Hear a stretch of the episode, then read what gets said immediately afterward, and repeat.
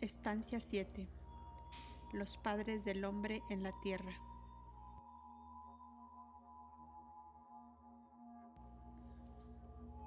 1. He aquí el principio de la vida informe senciente.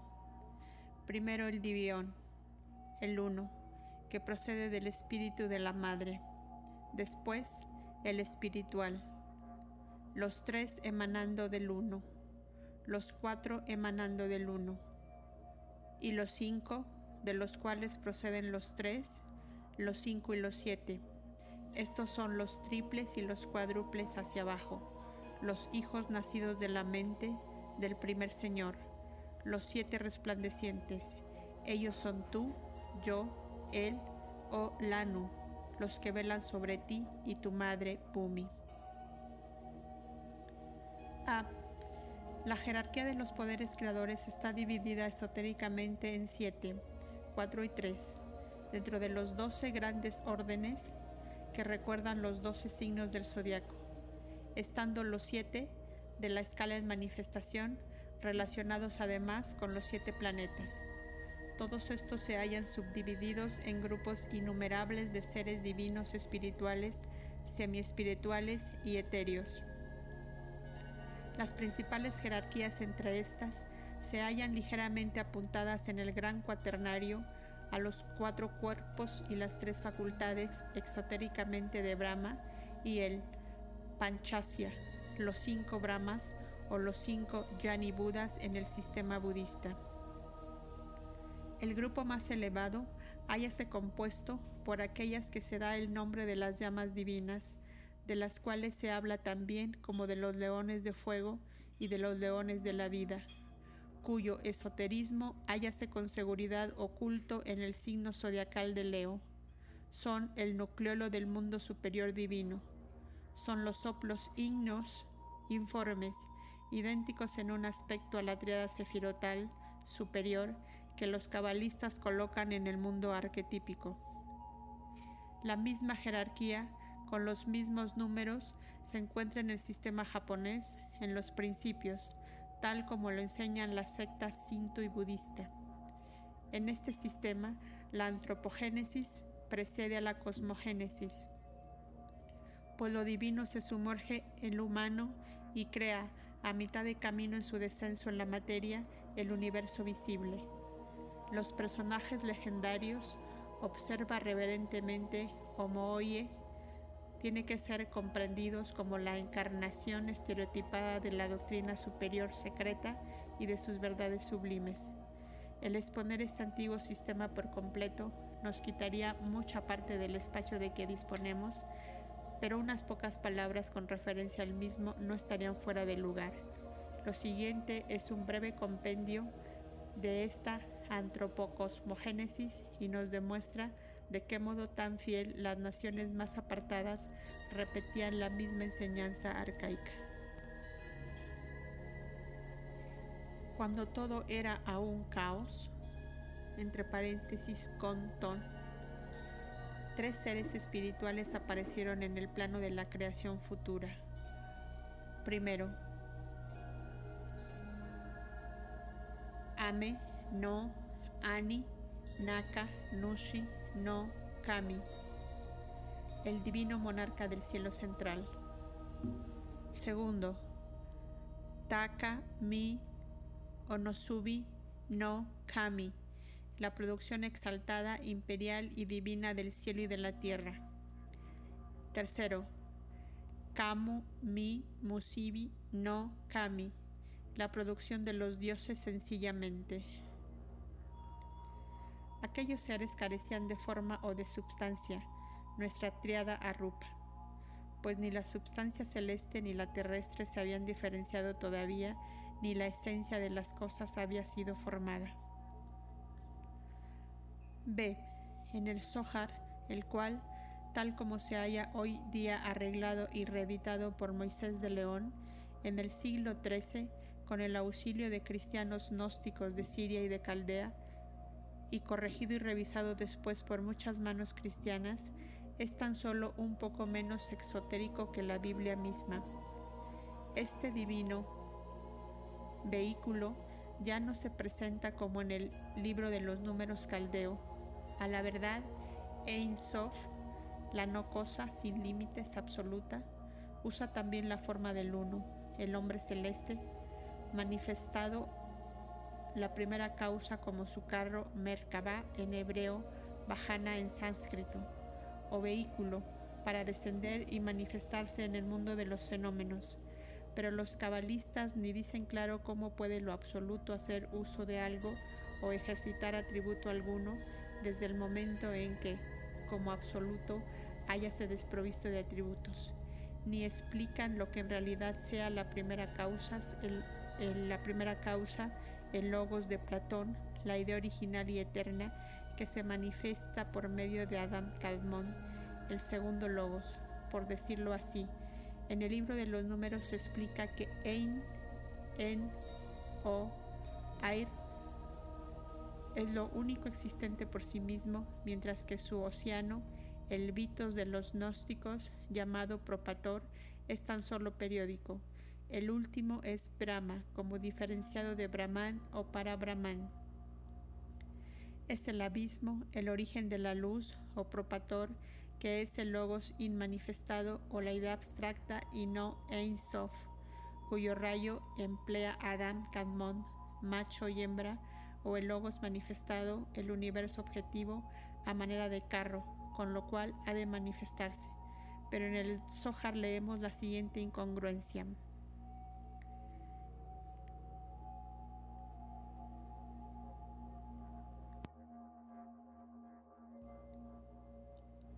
Senior occultatus est, et absconditus. Microprosopus manifestus est, et non manifestus. Esto es una falacia desde el momento en que Microprosopus o el microcosmos puede tan solo existir durante sus manifestaciones y es destruido durante los Mahapralayas. La cábala de Rosenroth no sirve de guía antes bien con mucha frecuencia es de origen de confusión. El primer orden es el divino, lo mismo que en el sistema japonés, en el egipcio y en cada una de las antiguas cosmogonías, en esta llama divina, el uno, se encienden los tres grupos descendentes. Teniendo su existencia potencial en el grupo superior, se convierten ahora en entidades determinadas y separadas, se les llama las vírgenes de la vida, la gran ilusión, etc. Y colectivamente la estrella de seis puntas. Esta última en casi todas las religiones es el símbolo de Logos como emanación primera. Es el signo de Vishnu en la India, el chakra o rueda y el emblema del tetragramatón. El de las cuatro letras en la cábala o metafóricamente los miembros del Microprosopus que son 10 y 6 respectivamente. Los últimos cabalistas, y en especial los místicos cristianos, han destrozado de una manera lastimosa este magnífico símbolo. A la verdad, el Microprosopus, que es filosóficamente hablando completamente distinto del Logos inmanifestado y eterno, uno con el Padre, después de siglos de esfuerzos incesantes y de sofismas y de paradojas, ha llegado finalmente a ser considerado como uno con Jehová, el Dios uno viviente, al paso que Jehová no es, después de todo, más que Binah, un sefirá femenino. Nunca se repetirá bastante este hecho para que el lector se fije bien en ello, pues los diez miembros del hombre celestial son los diez sefirots, pero el primer hombre celestial es el espíritu inmanifestado del universo y jamás debió de ser degradado en el microprosopus, la faz o aspecto menor, el prototipo del hombre en el plano terrestre. El microprosopus es, como se ha dicho, el logos manifestado y de estos hay muchos. Acerca de esto nos ocuparemos después. La estrella de seis puntas se refiere a las seis fuerzas o poderes de la naturaleza o los seis planos, principios, etc., todos sintetizados por el séptimo o punto central en la estrella. Todos estos, incluyendo las jerarquías superiores e inferiores, emanan de la Virgen de los cielos o celeste, la Gran Madre. En todas las religiones el andrógino, el Sefirá Adam Kadmon. Sefirá es la corona Keter. En el principio abstracto únicamente como una, como una X matemática, la cantidad desconocida. En el plano de la naturaleza diferenciada, ella es la imagen femenina de Adam Kadmon, el primer andrógino. La Cábala enseña que las palabras Fiat Lux se referían a la formación y evolución de los sefirots y no a la luz como oposición a las tinieblas. El rabino Simeón dice,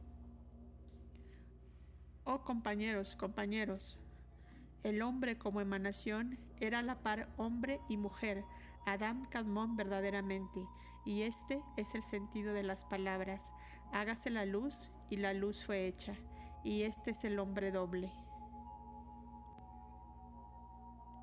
En esta unidad, la luz primordial es el principio séptimo o más elevado, Daivi Prakriti, la luz del logos inmanifestado, pero en esta diferenciación se convierte en Fojat.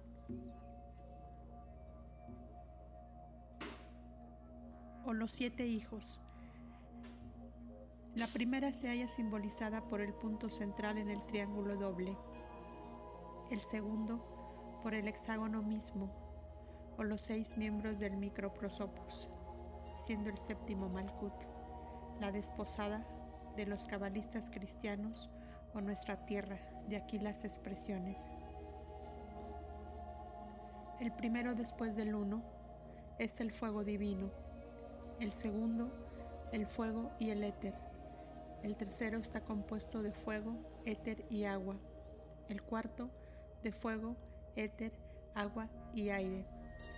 El uno no se halla relacionado con los globos poblados de hombres, sino con las esferas internas invisibles.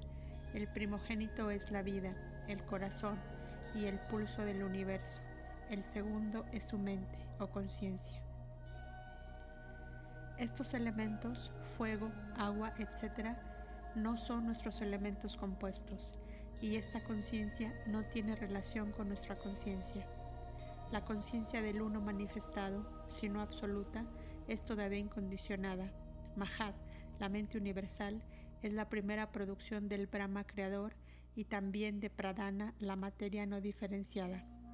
C. El segundo orden de seres celestiales, los del fuego y el éter, correspondientes al espíritu y el alma o alma buddhi, cuyos nombres son legión, carecen todavía de forma, pero son más definidamente substanciales constituyen la primera diferenciación en la evolución secundaria o creación, que es una palabra engañosa, como el nombre lo indica.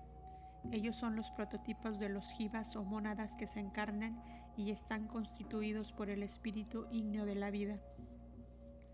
Al, al, al través de estos pasa a manera de luz pura el rayo que ellos suministran con su vehículo futuro, el alma divina, Buddhi se hallan directamente relacionados con las huestes del mundo superior de nuestro sistema.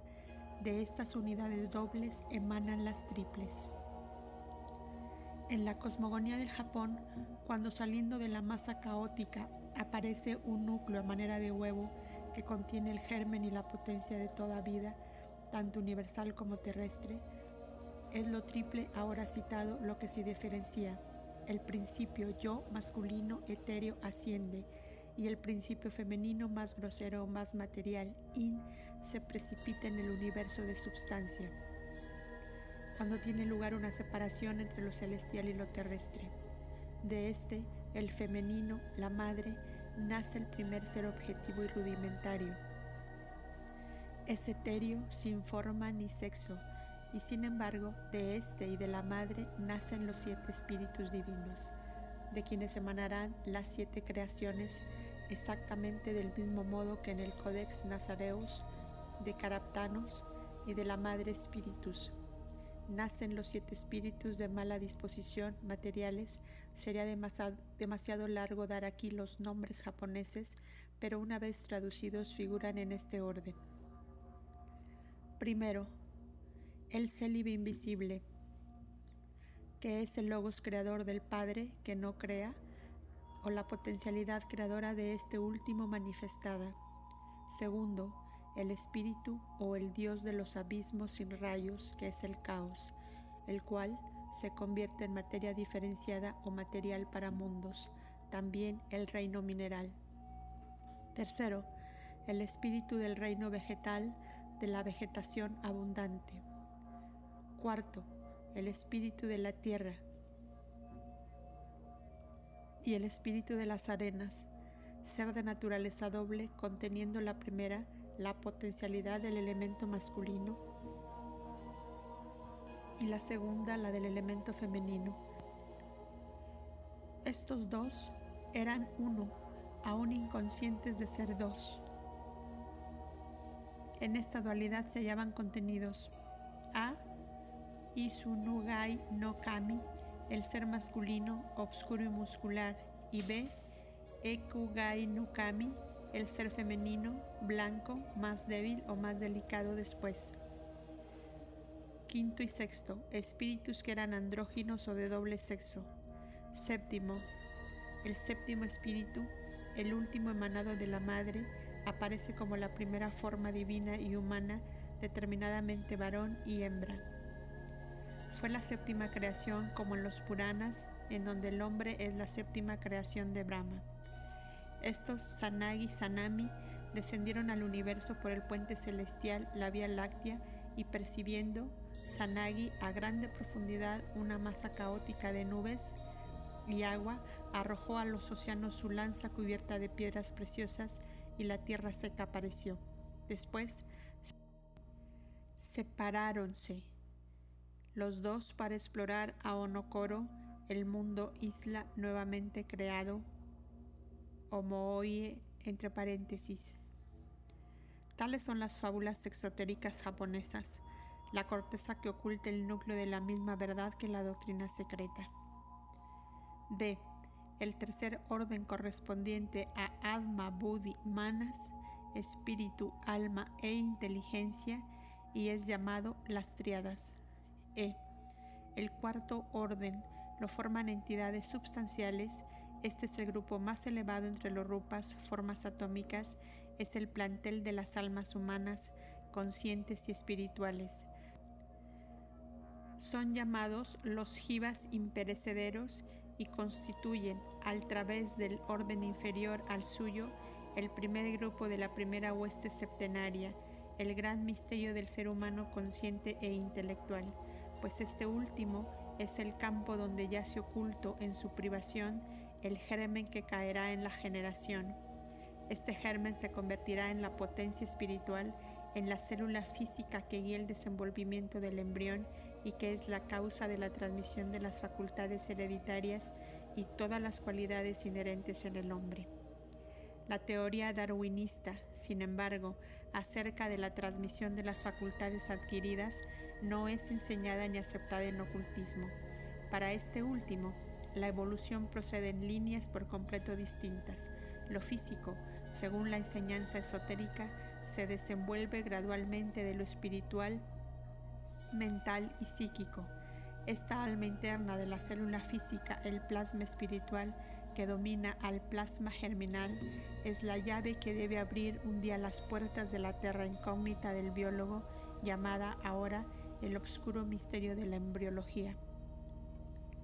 Es digno de observarse que mientras la química moderna rechaza como una superstición del ocultismo y también de la religión la teoría de los seres substanciales e invisibles llamados ángeles, elementales, etc., sin haberse fijado, por supuesto, en la filosofía de estas entidades incorpóreas o meditado acerca de las mismas, se haya visto, se haya visto obligada inconscientemente, gracias a la observación y a los descubrimientos, a adoptar y reconocer la misma razón de progresión y de orden en la evolución de los átomos químicos que el ocultismo acepta, tanto para sus yanis como para sus átomos, siendo la analogía su primera ley. Como se ha visto antes, el mismo grupo primero de los ángeles Rupa es cuaternario, añadiéndose un elemento a cada uno de ellos en el orden descendente. De igual modo son los átomos adoptando la nomenclatura química monoatómicos, diatómicos, triatómicos, tetratómicos, etc., al progresar hacia abajo. Téngase presente que el fuego, el agua, el aire del ocultismo o los llamados elementos de la creación primaria no son los elementos compuestos que figuran en la Tierra, sino elementos noumenales homogéneos, los espíritus de aquellos. Siguen después los grupos o huestes septenarias, colocados en un diagrama en líneas paralelas con los átomos, se verá que las naturalezas de estos seres corresponden de una manera matemáticamente idéntica en cuanto a analogía en su escala de progresión hacia abajo a los elementos compuestos. Esto se refiere tan solo por a diagramas hechos por ocultistas, pero si la escala de seres angélicos fuese colocada paralelamente con la escala de los átomos químicos de la ciencia, desde el hipotético helio hasta el uranio, se las encontraría desde luego diferente se las encontraría desde luego diferentes, porque en el plano astral los últimos tienen como correspondientes solo los cuatro órdenes inferiores, siendo los tres principios más elevados en el átomo, o más bien la molécula o elemento químico, perceptibles únicamente al ojo de Dagma, iniciado. Pero si la química desease encontrarse en el camino recto, tendría que corregir su arreglo tabular con arreglo al de los ocultistas, lo cual rehusaría hacer. En la filosofía esotérica, cada partícula física corresponde y depende de su no humano superior, el ser a cuya esencia pertenece. Y arriba como abajo, lo espiritual se desenvuelve de lo divino, lo psicomental de lo espiritual, viciado en su plano inferior por lo astral, desplegándose toda la naturaleza animada y la, al parecer, inanimada en líneas paralelas y diseñando sus atributos tanto de arriba como de abajo. El número 7, aplicado al término hueste septenaria, arriba mencionado, no implica tan solo siete entidades, sino siete grupos o huestes, como se ha explicado antes. El grupo más elevado, los asuras nacidos en el primer cuerpo de Brahma, que se convirtió en noche, son septenarios, esto es, están divididos, como los pitris, en siete clases, tres de las cuales son arrupas sin cuerpo y cuatro con cuerpo. Son de hecho más bien nuestros pitris antepasados que los pitris que proyectaron el primer hombre físico. F. El quinto orden es muy misterioso, pues se halla relacionado con el pentágono microcósmico, la estrella de cinco puntas que representa al hombre. En la India y en Egipto, estos yanis estaban relacionados con el cocodrilo y su mansión está en Capricornio. Pero estos términos son transmutables en la astrología india, pues el décimo signo del zodiaco, que es llamado Makara, se ha traducido libremente por cocodrilo. La palabra misma es interpretada de varias maneras en ocultismo, como se verá más adelante.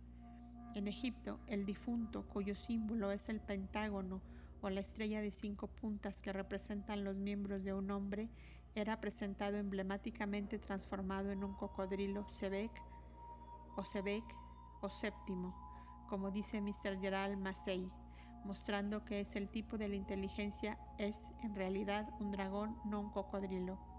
Es el dragón de la sabiduría humanas, el alma humana, la mente, el principio inteligente, llamado en nuestra filosofía esotérica el quinto principio. Dice el difunto sirificado en el libro de los muertos o ritual, bajo el emblema de un dios multiforme con cabeza de cocodrilo. Yo soy el cocodrilo que preside en el temor.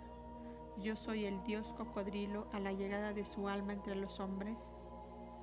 Yo soy el dios cocodrilo traído para la destrucción alusión a la destrucción de la pureza espiritual divina cuando el hombre adquiere el conocimiento del bien y del mal, y también a los dioses o ángeles, el caídos de todas las teogonías. Yo soy el pez del gran Horus, como Makara es el cocodrilo, el vehículo de Varuna, yo estoy sumergido en Sekem. Esta última sentencia corrobora y repite la doctrina del budismo esotérico, puesto que alude directamente al quinto principio, manas, o más bien a la porción más espiritual de su esencia que se, que se sumerge en alma Buddhi, es absorbida y se identifica con él después de la muerte del hombre, pues Sekem es la residencia o loca del dios Kem, Horus, Osiris o padre e hijo. De aquí el de Bachan de Alma Budi. En el libro de los muertos se ve al difunto entrando en Sekem con Horus Tot y saliendo del mismo como espíritu puro. Así el difunto dice, yo veo las formas de mí mismo como varios hombres transformándose eternamente. Yo conozco este capítulo. Aquel que lo conoce asume toda clase de formas vivientes. Y dirigiéndose con fórmula mágica a lo que en el esoterismo egipcio se conoce por el corazón hereditario o el principio que reencarna, el yo permanente, dice el difunto. Oh corazón mío, mi corazón hereditario, preciso para mis transformaciones, no te separes de mí ante el guardián de las balanzas. Tú eres mi responsabilidad dentro de mi pecho, compañero divino que vela sobre mis carnes. En Sekem es en donde reside oculta la faz misteriosa, o sea, el hombre real bajo la falsa personalidad, el triple cocodrilo de Egipto, el símbolo de la Trinidad Superior o triada humana, alma, buddhi y manas. Una de las explicaciones del verdadero significado oculto de este emblema religioso egipcio es fácil. El cocodrilo es el primero en esperar y recibir los fuegos ardientes del sol de la mañana y muy pronto llegó a personificar el calor solar. Al salir el sol, era como la llegada a la tierra y entre los hombres del alma divina que anima a los dioses. De ahí el extraño simbolismo. La momia se revestía con la cabeza de un cocodrilo para mostrar que era un alma que llegaba de la tierra.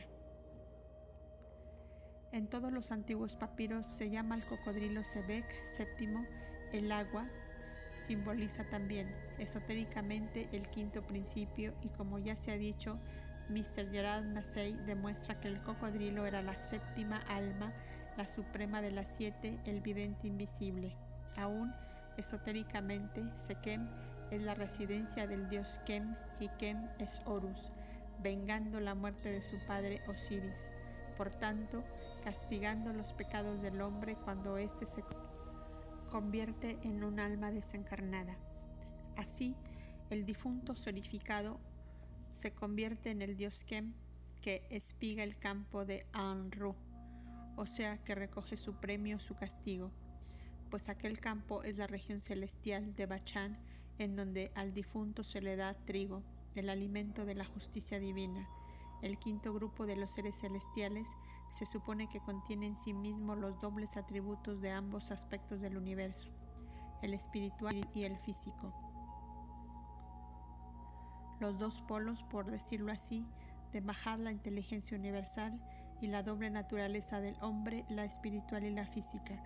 De aquí que su número 5, duplicado y convertido en 10, lo relaciona con Makara, el décimo signo del zodiaco. G. Los órdenes sexto y séptimo participan de las cualidades inferiores del cuaternario. Son entidades conscientes y etéreas, tan invisibles como el éter, que brotan a manera de los renuevos de un árbol del primer grupo central de los cuatro y a su vez hacen brotar de sí innumerables grupos secundarios, de los cuales los inferiores son los espíritus de la naturaleza o elementales, de especies y variedades infinitas desde los informes e insubstanciales, los pensamientos ideales de sus creadores, hasta los atómicos, organismos invisibles para la percepción humana. Estos últimos son considerados como los espíritus de átomos, pues constituyen el primer escalón hacia atrás, desde el átomo físico, criaturas sencientes y no inteligentes. Todos ellos se hallan sujetos al karma y tienen que agotarlo en cada ciclo pues según la doctrina enseña, no existen seres privilegiados en el universo, sea, en el nuestro o en otros sistemas, sea en los mundos externos o internos. Tales como los ángeles de la religión occidental y de la judaica. Un Dian Chohan tiene que llegar a serlo. No puede nacer o aparecer súbitamente en el plano de la vida como un ángel en pleno desarrollo la jerarquía celestial del Mambantara presente se encontrará transportada en el siguiente ciclo de vida a mundos superiores más elevados y hará lugar para una nueva jerarquía compuesta de los elegidos de nuestra humanidad. La existencia es un ciclo interminable dentro de la eternidad absoluta en que se mueven innumerables ciclos internos finitos y condicionados. Dioses creados como tales no demostrarían mérito personal alguno al ser dioses. Una clase semejante de seres, perfectos únicamente en virtud de la naturaleza especial e inmaculada inherente en ellos, a la faz de una humanidad que sufre y lucha, y aún de la creación inferior, sería el símbolo de una injusticia eterna de carácter por completo satánico, un crimen siempre presente. Es una anomalía y una imposibilidad en la naturaleza. Por lo tanto, los cuatro y los tres tienen que encarnarse lo mismo que todos los demás seres. Este sexto grupo, por otra parte, permanece casi inseparable del hombre, que deriva de él todos sus principios, a excepción del más elevado y del inferior o su espíritu y cuerpo, siendo los cinco principios humanos intermedios la esencia misma de estos yanis. Paracelso los llama los flagae, los cristianos, los ángeles custodios, los ocultistas, los antepasados, los pitris. Ellos son los Dian Chohan septuples, que poseen en la composición de sus cuerpos los seis elementos espirituales, es decir, hombres de hecho menos el cuerpo físico. Solamente el rayo divino, el alma, procede directamente del uno cuando se pregunta, ¿cómo puede ser esto? ¿Cómo es posible concebir que estos dioses o ángeles sean a un mismo tiempo sus propias emanaciones y sus mismas personalidades? Es en el mismo sentido que en el mundo material donde el Hijo es, en cierto modo, su Padre, puesto que es su sangre, el hueso de sus huesos y la carne de su carne? A esto los maestros contestan, así es en verdad, pero ha de haberse penetrado profundamente en el misterio del ser antes que pueda comprenderse por completo esta verdad.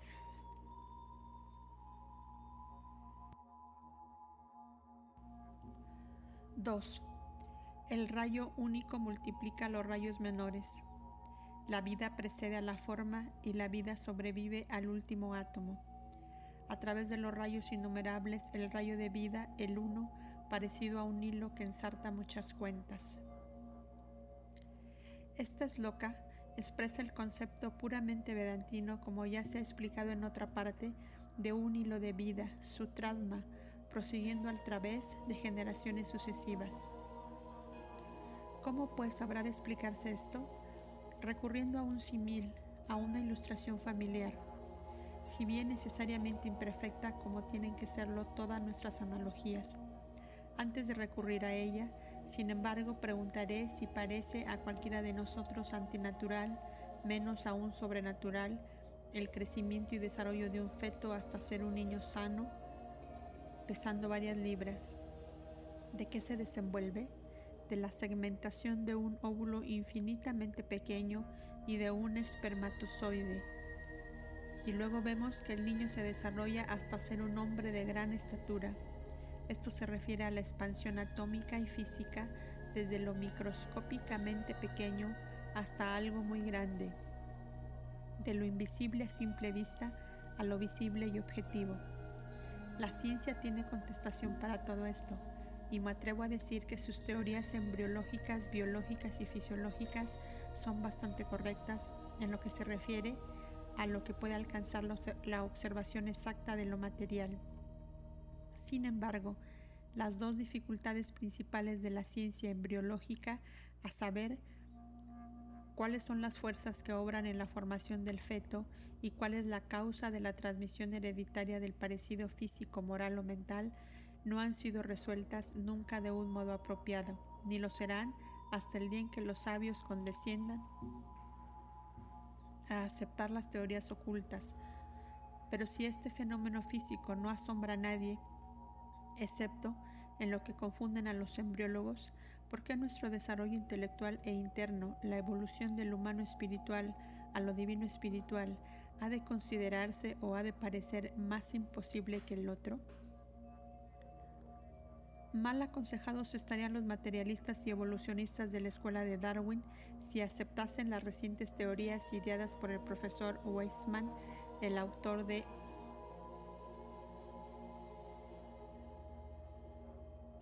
de Trashurs Descendenceller respecto a uno de los dos misterios de la embriología, tal como antes se ha especificado, que él cree haber resuelto, pues cuando tenga la solución completa, habrá entrado ya la ciencia en los dominios de lo verdaderamente oculto, y se habrá salido para siempre de la región del transformismo tal como lo enseña Darwin. Las dos teorías son irreconciliables desde el punto de vista del materialismo. Considerada desde el de los ocultistas, la nueva teoría, sin embargo, resuelve todos estos misterios. Los que no están enterados del descubrimiento del profesor Weissman en un tiempo darwinista ferviente deben apresurarse a hacerlo. El filósofo embriólogo alemán hace ver pasando sobre los juicios de los griegos Hipócrates y Aristóteles en línea recta hasta las enseñanzas de los antiguos arios. Una célula infinitesimal entre millones de otras, trabajando para la formación de un organismo, determinando sola y sin auxilio alguno, por medio de la segmentación y multiplicación constante, la imagen correcta del hombre o animal futuro, con sus características físicas, mentales y psíquicas. Esta célula es la que imprime en la faz y en la forma del nuevo individuo los rasgos de los padres o de algún antecesor distante. Esta célula es también la que le transmite las idiosincrasias intelectuales y mentales de sus padres y así sucesivamente. Este plasma es la porción inmortal de nuestros cuerpos desarrollándose por medio de un proceso de asimilaciones sucesivas. La teoría de Darwin, que considera la célula embriológica como la esencia o el extracto de todas las demás células, se da de lado. Es incapaz de explicar la transmisión hereditaria. Solo existen dos medios para explicar el misterio de la herencia, o bien la substancia de la célula germinal se haya dotada de la facultad de cruzar todo el ciclo de transformaciones que conducen a la construcción de un organismo separado y después a la reproducción de células germinales idénticas, o bien estas células germinales no tienen en modo alguno su génesis en el cuerpo del individuo sino que proceden directamente de la célula germinal hereditaria transmitida de padre a hijo a través de largas generaciones. Esta última hipótesis es la que Weissman ha aceptado y desarrollado, y esta célula es a la que atribuye la porción inmortal del hombre. Hasta aquí, bien, y cuando esta teoría casi correcta sea aceptada, ¿cómo explicarán los biólogos la aparición primera de esta célula eterna? A menos que el hombre crezca como el inmortal Topsy y no haya nacido sino caído de las nubes, ¿cómo nació en él aquella célula embriológica? Completada el plasma físico mencionado arriba, la célula germinal del hombre, con todas sus potencialidades materiales con el plasma espiritual, por decirlo así, o el fluido que contiene los cinco principios inferiores de Yani de seis principios, y tenéis el secreto si sois lo suficientemente espirituales para comprenderlo. Ahora expongamos el simil prometido. Cuando la semilla del hombre animal es lanzada en el terreno abonado de la mujer animal, no puede germinar a menos que haya sido fructificada por las cinco virtudes, el fluido o emanación de los principios del hombre sextuple celestial esta es la razón por que el porque el microcosmos es representado como un pentágono dentro del hexágono en forma de estrella, el macrocosmos. Las funciones de Jiva en esta tierra son de un carácter quíntuple. En el átomo mineral se haya relacionado con los principios inferiores de los espíritus de la tierra, los sextuples yanis. En la partícula vegetal con el segundo de los mismos, el prana, vida, en el animal con los anteriores más el tercero y el cuarto. En el hombre debe el germen recibir la fructificación de todos los cinco, de otra manera no nacerá superior a un animal. Así es que tan solo en el hombre está jiva completo. En cuanto a su séptimo principio, es tan solo uno de los rayos del sol universal, pues cada criatura racional recibe únicamente el préstamo temporal de aquello que tiene que volver a su origen. Respecto a su cuerpo físico, está formado por las vidas terrestres más inferiores a través de la evolución física, química y biológica. Los bienaventurados nada tienen que ver con las depuraciones de la materia, dice la Cábala en el libro de los números caldeo. Viene a ser lo siguiente. La humanidad en su primera forma prototípica y de sombra es la producción de los Elohim de vida o pitris en su aspecto cualitativo y físico. Es la producción directa de los antepasados, los yani más inferiores o espíritus de la tierra. En cuanto a su naturaleza moral, psíquica y espiritual, la debe a un grupo de seres divinos cuyo nombre y cualidades características se darán en los volúmenes 3 y 4. Colectivamente son los hombres la obra manual de huestes de espíritus varios, distributivamente son el tabernáculo de estas huestes, y en ocasiones e individualmente los vehículos de algunos de ellos. En nuestra quinta raza presente, por completo materializada, el espíritu terreno de la cuarta es todavía fuerte en nosotros.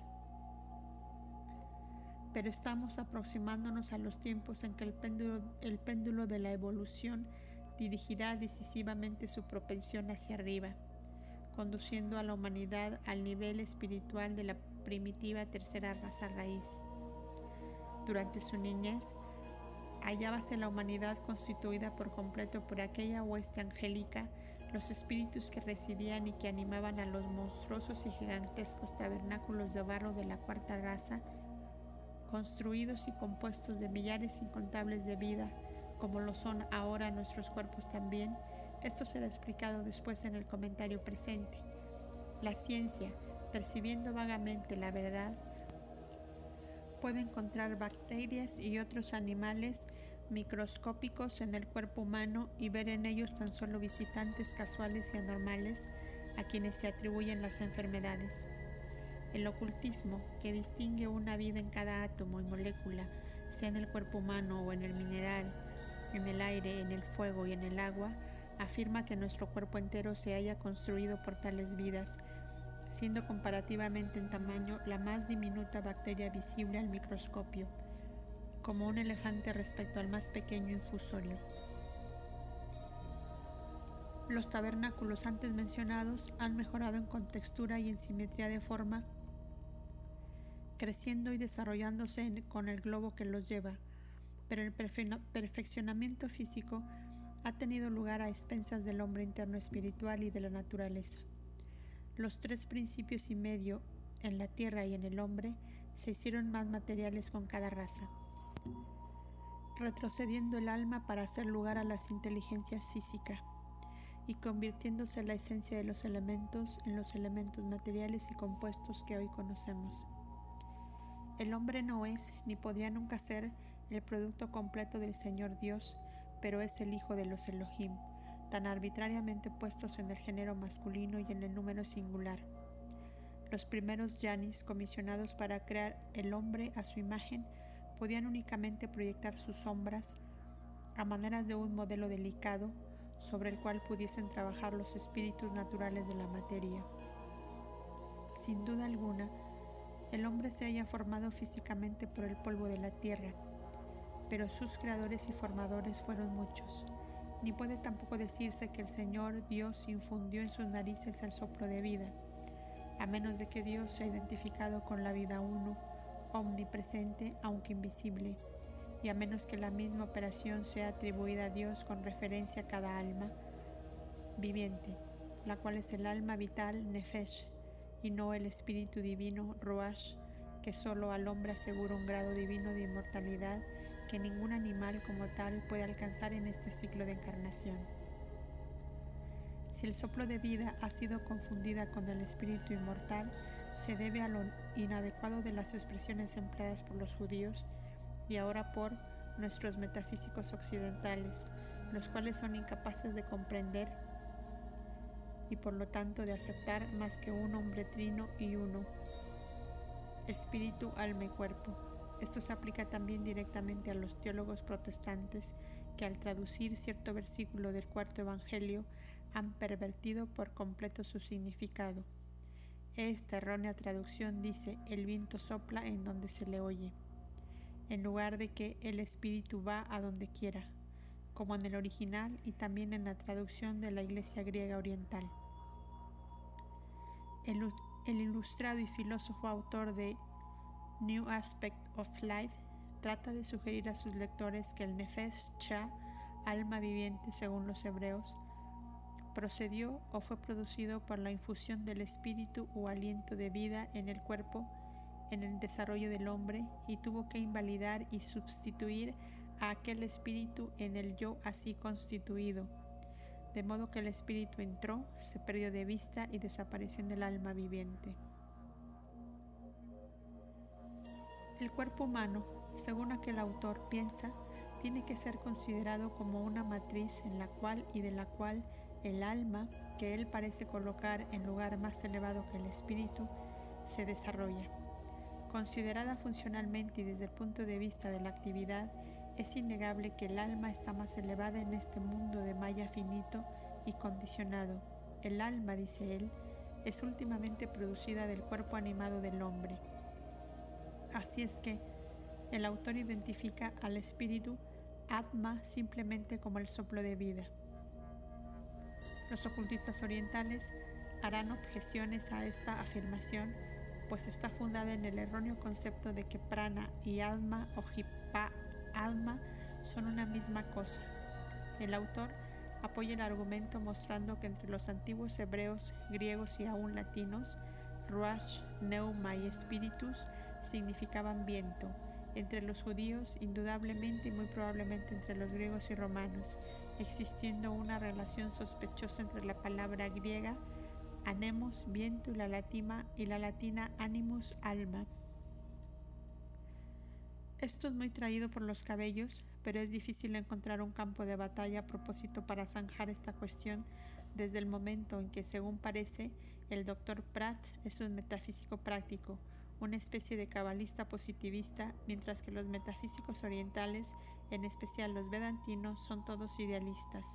Los ocultistas son también de la escuela esotérica vedantina extrema,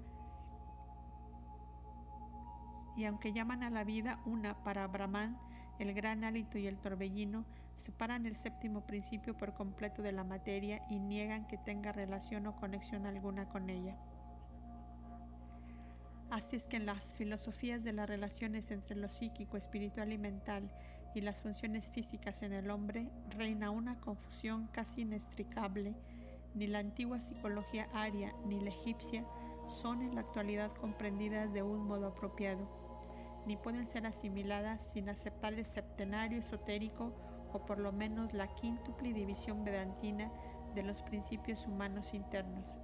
Faltando esto, será siempre imposible comprender las relaciones metafísicas y las puramente psíquicas y aún fisiológicas entre los Dian Chohans o ángeles en un plano y la humanidad en el otro.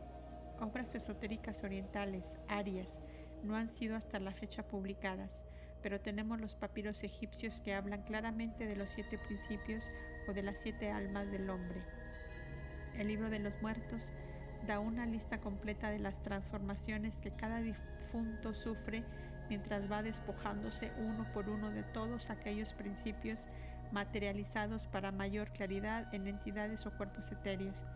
Debemos recordar además a todos los que pretenden probar que los antiguos egipcios no enseñaban la reencarnación que el alma, el ego o yo del difunto se dice que vive en la eternidad, que es inmortal, coetánea con la barca solar, o sea, con el ciclo de necesidad con la que desaparece. Esta alma surge del Tiaou, el reino de la causa en la vida, y se une con los vivientes en la tierra durante el día para volver al Tiaou cada noche. Esto expresa las existencias periódicas del ego. La sombra, la forma astral, es aniquilada, devorada por el Uraeus. Los manes serán aniquilados, los dos gemelos, los principios cuarto y quinto serán disipados, pero el alma pájaro, la golondrina divina y el Uraeus de llama, Manas y Adma Budi vivirán en la eternidad, pues son los maridos de su madre. Otra analogía significativa entre el esoterismo ario brahmánico y el egipcio es que el primero llama a los pitris los antepasados lunares de los hombres y los egipcios hacían del dios Luna Tan esmo el primer antecesor humano. Este dios Luna expresaba los siete poderes de la naturaleza que eran anteriores a él y que se hallaban en él sintetizados como sus siete almas, de las cuales era él el expositor como el octavo, de aquí la octava esfera. Los siete rayos del heptaquis o lao caldeo en las piedras gnósticas indican el mismo septenario de almas. La primera forma del místico siete se la veía figurada en el cielo por las siete grandes estrellas de la Osa Mayor, la constelación asignada por los egipcios a la Madre del Tiempo y de los siete poderes elementales. Como sabe muy bien todo Indo, esta misma constelación representa en la India los siete rishis y es llamada Riksha Sitrasikandin.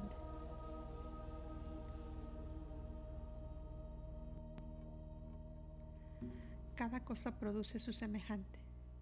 La tierra da al hombre su cuerpo, los dioses yanis sus cinco principios internos, la sombra psíquica del cual con frecuencia aquellos dioses son el principio animador. El espíritu Atman es uno, es uno e indistinto, no está en el Ti, O. Pero, ¿qué es el Ti, O? La alusión frecuente al mismo en el libro de los muertos contiene un misterio. Ti, A, O, es el camino del sol nocturno. El hemisferio inferior o la región infernal de los egipcios, colocada por ellos en el lado oculto de la luna. En su esoterismo, el ser humano sale de la luna, un triple misterio astronómico, fisiológico y psíquico a un tiempo. Cruzaba el ciclo entero de la existencia y volvía después al lugar de su nacimiento antes de salir de él otra vez. Por eso se representa al difunto llegando al occidente, siendo juzgado ante Osiris, resucitando como el dios Horus y describiendo círculos en torno de los cielos siderales lo cual es una asimilación alegórica a Ra, el sol. Habiendo entonces cruzado el Nut, el abismo celestial vuelve una vez más a Tiao, a semejanza de Osiris, el cual, como el dios de la vida y de la reproducción, reside en la luna. Plutarco presenta a los egipcios celebrando una fiesta llamada el ingreso de Osiris en la luna. En el ritual es prometida la vida después de la muerte y la renovación de la vida es colocada bajo el patrocinio de Osiris Lunos, porque la luna era un símbolo de las renovaciones de la vida o reencarnaciones debido a su crecimiento, mengua, muerte y reaparición cada mes.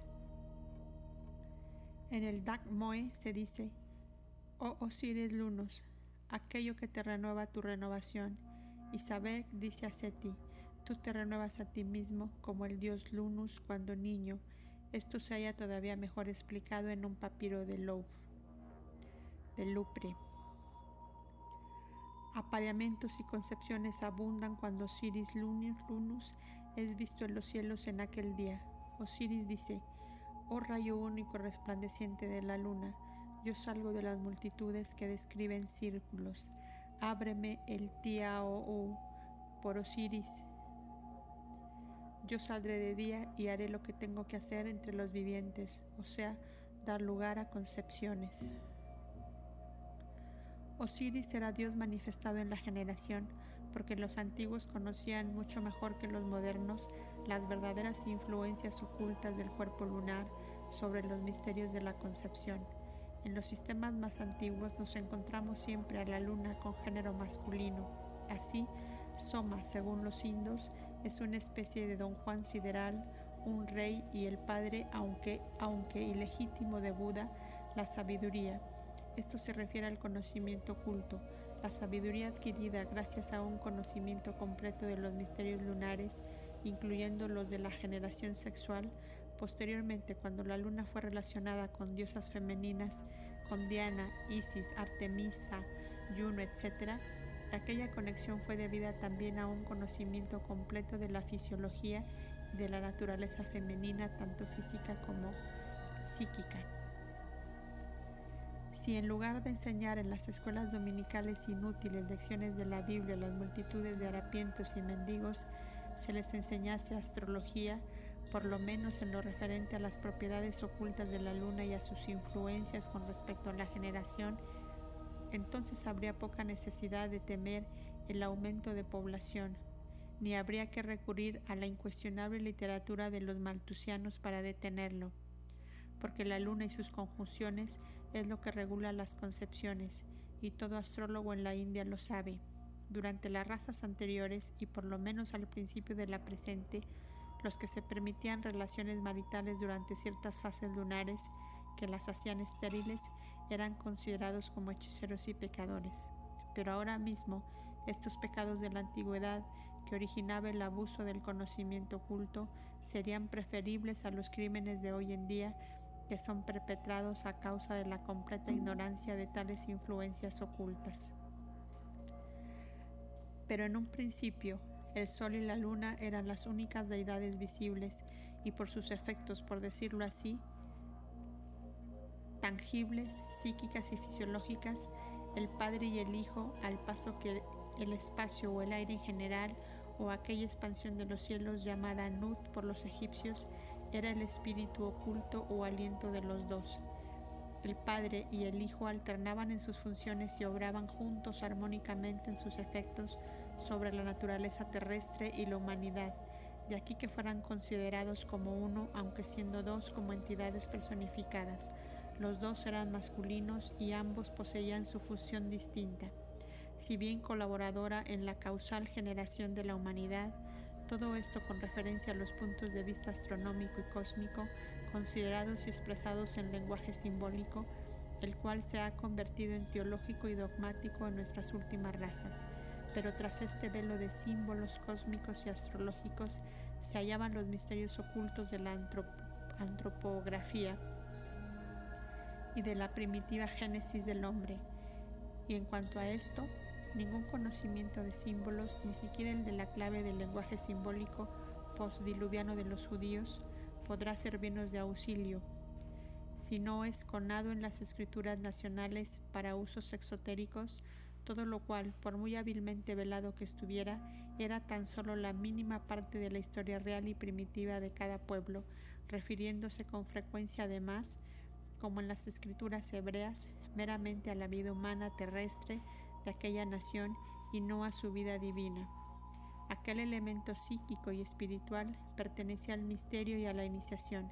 Existían cosas que jamás serán consignadas en papiros o pergaminos, sino grabadas en rocas y en criptas subterráneas como en Asia Central. Sin embargo, hubo un tiempo en que el mundo entero solo tenía una lengua y un conocimiento, y entonces sabía el hombre en lo referente a su origen que ahora y sabía que el sol y la luna, por muy grande que sea el papel que representen en la constitución, crecimiento y desarrollo del cuerpo humano, no eran los agentes directos de su aparición en la Tierra, pues estos, agentes a la verdad son los poderes vivos e inteligentes que los ocultistas llaman Dian Chohans. Respecto a esto, un admirador muy ilustrado del esoterismo judaico nos dice que la Cábala dice expresamente que Elohim es una abstracción general, lo que llamamos en matemáticas un coeficiente constante o una función general, no particular y que entra en toda construcción, esto es, por la razón general de 1 a 3, 14, 15, las cifras eloísticas y astrodillánicas. A esto contesta el ocultismo oriental conforme son una abstracción para nuestros sentidos físicos, para nuestras percepciones espirituales, sin embargo, y para nuestro ojo espiritual interno, los Elohims o Danis no son más abstracción que para nosotros nuestra alma y nuestro espíritu. Desechad lo uno y tendréis que desechar lo otro, puesto que lo que constituye en nosotros la entidad que sobrevive es en particular la emanación directa de aquellas entidades celestiales y en parte también ellas mismas. Una cosa es cierta, los judíos conocían perfectamente la hechicería y varias fuerzas maléficas, pero a excepción de algunos de sus grandes profetas y videntes como Daniel y Ezequiel, perteneciendo Enoch a una raza demasiado distante y no a ninguna nación, sino a todas como un carácter genérico, conocían muy poco el ocultismo realmente divino, ni hubieran querido usarlo, siendo su carácter nacional contrario a todo cuanto no estuviera directamente relacionado con sus propios beneficios étnicos de tribu e individuales, como lo atestiguan sus propios profetas y las maldiciones por ellos lanzadas sobre la raza dura de Cervis.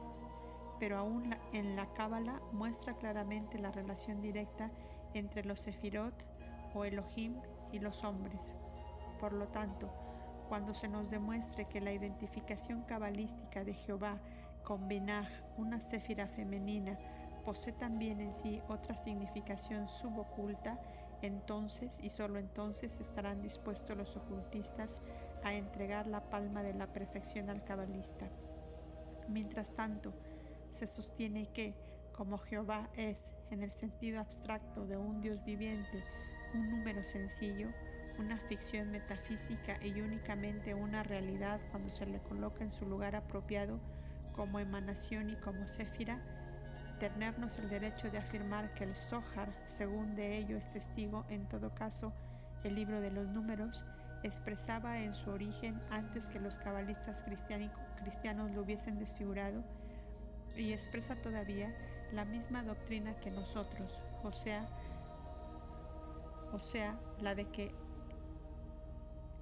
la de que el hombre emana no de un hombre celeste, sino de un grupo septenario de hombres celestes o ángeles, lo mismo que en Paimander el pensamiento divino. 3. Cuando el uno se convierte en dos, aparece el triple, y los tres son uno, y este es nuestro hilo o lanu, el corazón del hombre planta llamado Saptaparna. A. Cuando el uno se convierte en dos, el triple aparece.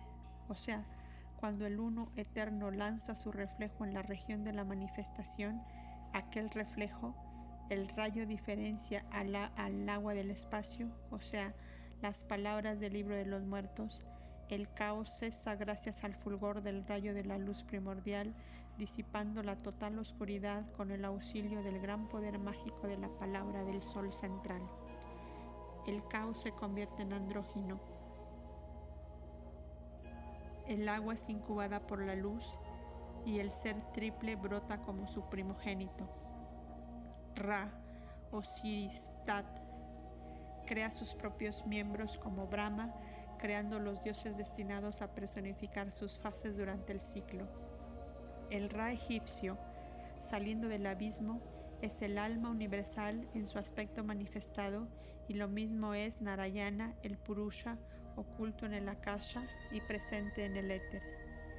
Esta es la explicación metafísica y se refiere al principio mismo de la evolución o como diríamos más bien de la teogonía. El significado de la estancia cuando se explica desde otro punto de vista en su referencia al misterio del hombre y de su origen es todavía más fácil de comprender con objeto de formar un concepto claro de lo que significa el uno convirtiéndose en dos y transformándose después en el triple, tiene el estudiante que enterarse primero o perfectamente de lo que nosotros llamamos rondas. Si se dirige al budismo esotérico, primera tentativa para trazar un bosquejo aproximado de la cosmogonía arcaica, verá que se entiende por ronda la evolución en serie de la naturaleza material naciente de los siete globos de nuestra cadena, con sus reinos mineral, vegetal y animal, estando el hombre incluido en el último y a la cabeza del mismo, durante el periodo entero de un ciclo de vida, al que más tarde llamarían los brahmanes un día de Brahma. Es, en resumen, una revolución de la rueda, nuestra cadena planetaria, la cual está compuesta de siete globos o de siete ruedas separadas, esta vez en otro sentido. Cuando la evolución ha descendido en la materia desde el globo A al globo G o Z, esto es una ronda, o la mitad de la cuarta revolución en la cual nuestra ronda presente, la evolución ha alcanzado el colmo de su desenvolvimiento físico, Ha coronado su obra con el hombre físico perfecto y desde este punto comienza su vuelta hacia el espíritu. Todo esto casi no necesita repetirse, pues se haya bien explicado en el budismo esotérico. De lo que en él apenas se trataba y lo poco que en él se dice, ha conducido a muchos errores, es del origen del hombre y respecto de este punto puede hacerse ahora un poco más de luz, lo suficiente para hacer más comprensible la estancia, pues el asunto no será explicado de un modo completo, más que en su lugar debido en los volúmenes 3 y 4. Ahora bien, cada ronda en el arco descendente es tan solo una repetición en forma más concreta de la precedente, así como cada globo hasta nuestra cuarta esfera, la Tierra actual, es una copia más corpórea y densa de la esfera menos material que la precede en su orden sucesivo en los tres planos superiores, en su camino hacia arriba por el arco ascendente, la evolución espiritualiza y etereiza, por decirlo así, la naturaleza general de todo, llevándolo a un nivel con el plano en que se haya colocado en el arco opuesto al globo gemelo, siendo el resultado que cuando se llama se llega al séptimo globo en cualquier ronda, la naturaleza de todo lo que evoluciona vuelve a la condición en que se hallaba en su punto de partida, con la adición cada vez de un grado nuevo y superior en los estados de conciencia. Así resulta claro que el llamado origen del hombre en esta nuestra ronda presente o ciclo de vida en este planeta debe ocupar el mismo lugar en el mismo orden, salvo detalles fundados en condiciones locales y de tiempo que en la ronda precedente. Además, debe explicarse y recordarse que, así como la obra de cada ronda se dice que corresponde a un grupo diferente de los llamados creadores o arquitectos, lo mismo sucede con cada globo, o sea, que se halla bajo la vigilancia y dirección de constructores y vigilantes especiales, los diferentes Ancho Hans. creadores es una palabra incorrecta, pues ninguna religión, ni siquiera la secta de los Visistadvaitis en la India, que antropoformiza a Parabrahman mismo, cree en la creación ex nihilo como los cristianos y judíos, sino en la evolución de materiales preexistentes. El grupo de la jerarquía, a cuyo cargo se halla la creación de los hombres, es pues un grupo especial y desenvolvió el hombre tipo en este ciclo, precisamente como un grupo todavía más elevado y espiritual lo desenvolvió en la tercera ronda, pero como es el sexto en la escala descendente de espiritualidad, siendo el último y séptimo el de los espíritus terrestres elementales que forman, construyen y condensan gradualmente su cuerpo físico, este sexto grupo no desenvuelve más que la forma sombra del hombre futuro, una copia de sí mismo, sutil, transparente, apenas visible. A la quinta jerarquía, los seres misteriosos que presiden sobre la constelación de Capricornio, Macara o el cocodrilo en la India y en Egipto, corresponde la obra de animar a la forma animal, vacía y etérea, y hacer de ella el hombre racional. Este es uno de los asuntos de que muy poco puede decirse al público en general. Es un misterio verdaderamente, pero tan solo para quien se haya preparado a desechar la existencia de seres espirituales, conscientes e intelectuales en el universo, limitando la conciencia plena solo al hombre, y esto únicamente como una función del cerebro. Muchas son aquellas de las entidades espirituales que se han encarnado corporalmente en el hombre desde el principio de su aparición, y que sin embargo existen tan independientes como antes en lo infinito del espacio.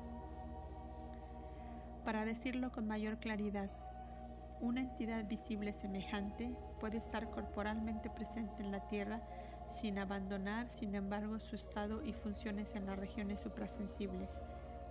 Si esto necesita explicación, nada mejor podemos hacer que recordar al lector casos análogos en lo llamado espiritismo si bien son muy raros, al menos en lo referente a la naturaleza de la entidad que se encarna o toma posesión temporalmente de un medium, pues los llamados espíritus, que pueden en ocasiones apoderarse de los cuerpos de los mediums,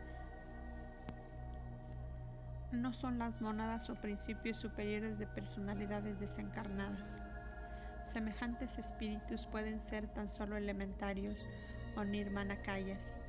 Precisamente así como ciertas personas, sea en virtud de una organización peculiar o gracias al poder del saber místico adquirido, pueden ser vistas en su doble en un sitio, mientras su cuerpo se halla a muchas millas de distancia, del mismo modo puede suceder un hecho análogo tratándose de seres superiores. El hombre filosóficamente considerado es en su forma exterior sencillamente un animal, apenas más perfecto que su antecesor, parecido al pitecoide de la tercera ronda. Es un cuerpo vivo, no un ser viviente, puesto que para darse cuenta de la existencia, el ego sum necesita conciencia de sí mismo y un animal puede poseer tan solo conciencia directa o instinto. También comprendido era esto por los antiguos que hasta el cabalista ha considerado al alma y al cuerpo como dos vidas independientes, una de otra. En New Aspects of Life, el autor expone esta enseñanza cabalística. Sostienen ellos que funcionalmente espíritu y materia de correspondiente opacidad tendieron a unirse y que los espíritus creados resultantes estaban constituidos en el estado desencarnado por una gama en que se hallaban reproducidas las diferentes opacidades y transparencias del espíritu elemental o increado, y que estos espíritus en estado desencarnado atrajeron, se apropiaron, dirigieron y asimilaron el espíritu elemental y la materia elemental, cuya condición se hallaba en conformidad con la suya propia ellos enseñan, por tanto, que existía una gran diferencia en la condición de los espíritus creados que en la misma asociación entre el mundo del espíritu y el mundo de la materia. Los espíritus más opacos en el estado desencarnado eran arrastrados hacia las partes más densas del mundo material y tendían por lo tanto hacia el centro de la Tierra, en donde encontraban condiciones más apropiadas a su estado al paso que los espíritus más transparentes pasaban al aura que rodea al planeta, encontrando los más enrarecidos su residencia en el satélite de aquel. Esto se refiere exclusivamente a nuestros espíritus elementales y nada tiene que ver con las fuerzas inteligentes planetarias, siderales, cósmicas o interetéricas o ángeles como les llama la Iglesia romana. Los cabalistas judíos, en especial los ocultistas prácticos que se ocupan de magia ceremonial, tan solo han tenido en cuenta los espíritus de los planetas y los llamados elementales. Por lo tanto, lo expuesto abarca solo una parte de las enseñanzas esotéricas. El alma, cuyo vehículo corpóreo es la envoltura astral, etéreo substancial, puede morir y sin embargo continuar el hombre viviendo en la tierra. Esto es, puede el, alma libertarse del tabernáculo y abandonarlo por varias razones, tales como la locura, la depravación espiritual y física, etc. La posibilidad de que el alma, es decir, el ego espiritual eterno, resida en los mundos invisibles mientras su cuerpo vive en la tierra, es una doctrina eminentemente oculta, en especial en la filosofía budista y china. Muchos son los hombres sin alma entre nosotros, pues este caso se sabe que tiene lugar entre los extremadamente materializados y perversos, así como entre personas que adelantan en santidad, santidad y no vuelven más.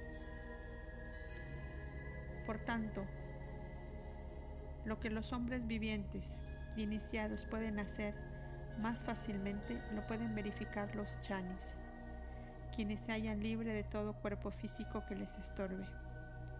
Esta era la creencia de los antideluvianos y hoy gana rápidamente terreno también en la moderna sociedad inteligente entre los espiritistas, así como en las iglesias griega y romana, las cuales enseñan la ubicuidad de sus ángeles. Los zoroastrianos consideraban a sus Hamshaspens como entidades dobles aplicando este dualismo en filosofía esotérica por lo menos a todos los habitantes espirituales e invisibles de los mundos, innumerables en el espacio, visibles para nuestros ojos. En una nota de Damasio del siglo VI, Acerca de los oráculos caldeos tenemos una amplia evidencia de la universalidad de esta doctrina, pues dice, en estos oráculos los siete cosmocratores del mundo, las columnas del mundo, mencionados igualmente por San Pablo, son dobles. Una serie estaba designada para regir los mundos superiores espirituales y siderales y la otra para vigilar y guiar los mundos materiales. Tal es también la opinión de Jámblico, quien establece una distinción evidente entre los arcángeles y los arcontes. Lo que antecede puede aplicarse, por supuesto, a la distinción hecha entre los grados u órdenes de los seres espirituales. Y en este sentido, la Iglesia Católica Romana trata de interpretar y de enseñar la diferencia, porque al paso que los arcángeles son, según sus enseñanzas, divinos y santos, sus dobles son denunciados por ella como demonios. Pero la palabra ferower no ha de comprenderse en este sentido, pues significa sencillamente el reverso o el lado opuesto de algún atributo o cualidad. Así es que, cuando el ocultista dice que el demonio es lo inverso de Dios, el mal, el reverso de la medalla, no pretende significar dos realidades separadas, sino los dos aspectos o facetas de la misma unidad. Ahora bien, el mejor de los hombres vivientes, puesto al lado de un arcángel, tal como lo describe la teogonía, aparecería como ente infernal. De aquí que haya cierta razón para rebajar a un doble inferior que se haya mucho más profundamente sumido en la materia que su original. Pero sin embargo, existe bien poco motivo para considerarles como demonios y esto es precisamente lo que los católicos romanos hacen contra toda razón y lógica. Esta identidad entre el espíritu y su doble material en el hombre es el reverso. Explica todavía mejor la confusión a que ya se ha aludido en esta obra. En los nombres e individualidades, así como en los números de los rishis y los prajapatis, especialmente entre los del periodo de Satya Yuga y el periodo Mahabharatiano también arroja más luz sobre lo que enseña la doctrina secreta con respecto a los manus raíz y los manus semillas. Se nos enseña que no solamente estos progenitores de nuestra humanidad poseen su prototipo en las esferas espirituales, sino también cada ser humano, cuyo prototipo es la esencia más elevada de su séptimo principio.